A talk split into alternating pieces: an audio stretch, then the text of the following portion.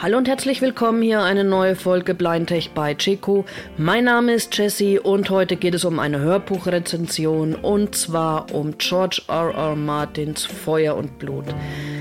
Das ist die Vorgeschichte, das Lied von Eis und Feuer, die Vorgeschichte von Game of Thrones und auch diesmal werde ich ein nagelneues, noch eingeschweißtes Exemplar verlosen. Mehr dazu gibt's nach dem Intro.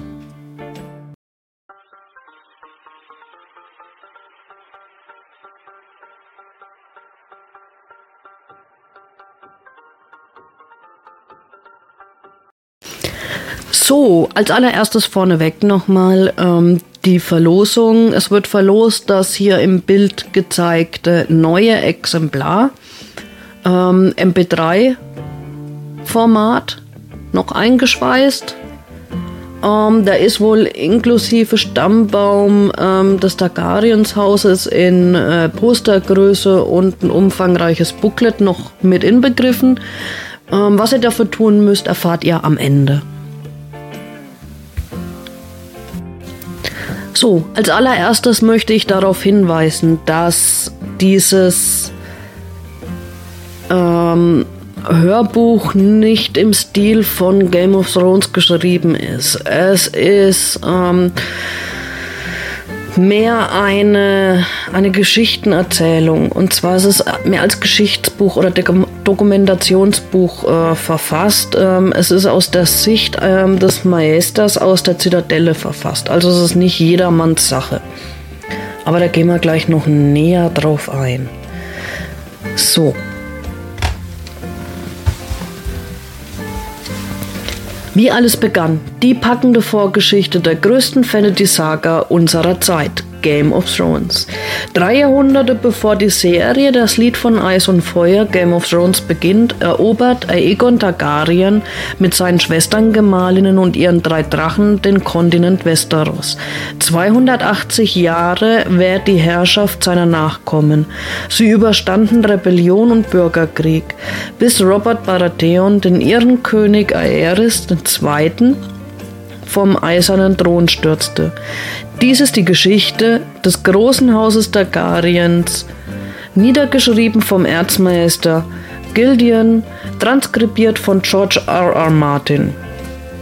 Das ist das erste Buch der zweibändigen Geschichte des Hauses Targaryen, gelesen von äh, Reinhard Kunert, einer meiner Lieblingsleser. Ich lasse euch mal ganz kurz reinhören. King's Landing wuchs um Aegon und seinen Hof und breitete sich auf und unter den drei großen Hügeln an der Mündung des Blackwater aus. Der höchste hieß bald Aegons hoher Hügel, während man die niedrigeren Visenias und Raenas Hügel nannte und ihre früheren Namen in Vergessenheit gerieten. Die einfache Turmhügelburg, die Aegon so schnell errichtet hatte, war weder groß noch prächtig genug, um den König und seinen Hof zu beherbergen, weshalb man schon mit dem Ausbau begonnen hatte, ehe die Eroberung vollendet war. Ein neuer Bergfried wurde errichtet, ganz aus Baumstämmen und 50 Fuß hoch. Darunter entstand zunächst eine riesige Langhalle und dann auf der anderen Seite des Hofes eine Küche aus Stein, die zum Schutz vor Feuer mit Schiefer gedeckt wurde. Stallungen kamen hinzu, außerdem ein Getreidespeicher. Ein neuer Wachturm wuchs in die Höhe, doppelt so hoch wie der alte. Schon bald drohte die Aegon-Feste aus allen Nähten zu platzen, also wurde eine neue Palisade errichtet, die einen größeren Teil der Hügelkuppe umfasste und genug Platz für eine Kaserne, eine Waffenkammer, eine Septe und einen Rundturm bot.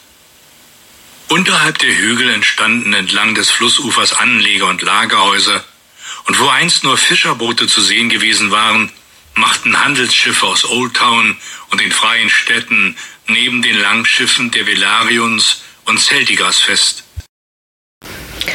So, jetzt zu meiner Rezension. Also ich habe ähm, sehr, sehr, sehr viele kritische Rezensionen gelesen. In denen das Buch als langweilig oder zäh beschrieben wird. Ähm, das kann ich auch bestätigen. Die ersten Kapitel waren auch eher langweilig und zäh und ich habe mich auch zwingen müssen, weiterzuhören. Ähm, das Ganze ist geschuldet, da Feuer und Blut dokumentarisch angelegt ist. Also so wie ihr eben gehört habt, ist es eigentlich nur eine Auflistung und Erzählung. Ähm, ich persönlich fand es dann doch sehr interessant, weil es ja eben auch um die Vorgeschichte von Game of Thrones geht. Diese Geschichte wird auch in Game of Thrones sehr oft angeschnitten, angesprochen und ja, und deswegen finde ich das eigentlich, fand ich dann doch sehr interessant. Also das Ganze ist äh, wie ein Geschichtsbuch konzipiert und man bekommt natürlich unheimlich viele Namen, äh, Verwandtschaftsverhältnisse, ähm, Zahlen, Jahreszeiten präsentiert. Ähm, was wohl einer der Gründe ist, warum viele dieses Buch als negativ ansehen oder negativ bewerten.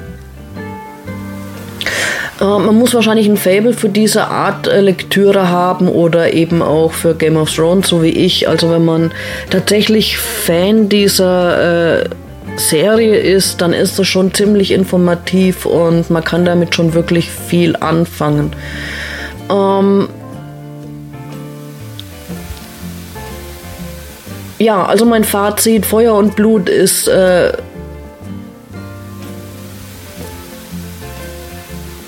so zu sehen, wer weiß, was er kauft, wird nicht enttäuscht. Wer die Welt von Game of Thrones liebt und alles wissen will, was ähm, sich vorher in der Geschichte ergab und so weiter und auch alles über Westeros wissen will, der wird äh, definitiv nicht enttäuscht und ähm, ja.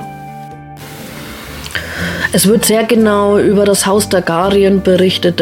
Der Erzähler ist der Meister aus der Zitadelle, der sehr genau auf die Ereignisse, die Personen und die Vorkommnisse eingeht.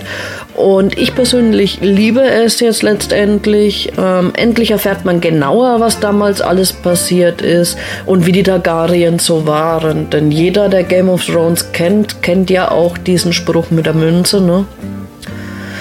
Und ähm, ja, also ich finde es auf jeden Fall interessant und ja, für diejenigen, die sich für Game of Thrones interessieren, ist es definitiv meiner Meinung nach schon ein Muss.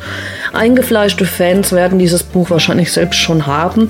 Dennoch verlose ich es hier und ähm, alles, was ihr dazu tun müsst, ist, äh, schreibt mir in die Kommentare Feuer und Blut. Dann weiß ich, dass ihr an der Verlosung teilnehmen wollt und ähm, das Ganze ist dann wie immer. Bekanntgabe ähm, ist im Text. Ich schreibe denjenigen im Kommentar, in seinem Kommentar auch nochmal an und dann bekommt ihr das auf jeden Fall mit. Die Verlosung dieses Buchs findet die Bekanntgabe am 30. März statt. 30. März ab 18 Uhr findet ihr das hier in der Beschreibung und ja, ich wünsche euch ganz, ganz, ganz viel Spaß. Ich würde mich freuen, wenn ihr mir ein Like da lasst, wenn ihr mir ein Abo da lasst und ähm, ja, dann verpasst ihr auch keine neuen Videos mehr. Bleibt gesund. Bis dahin.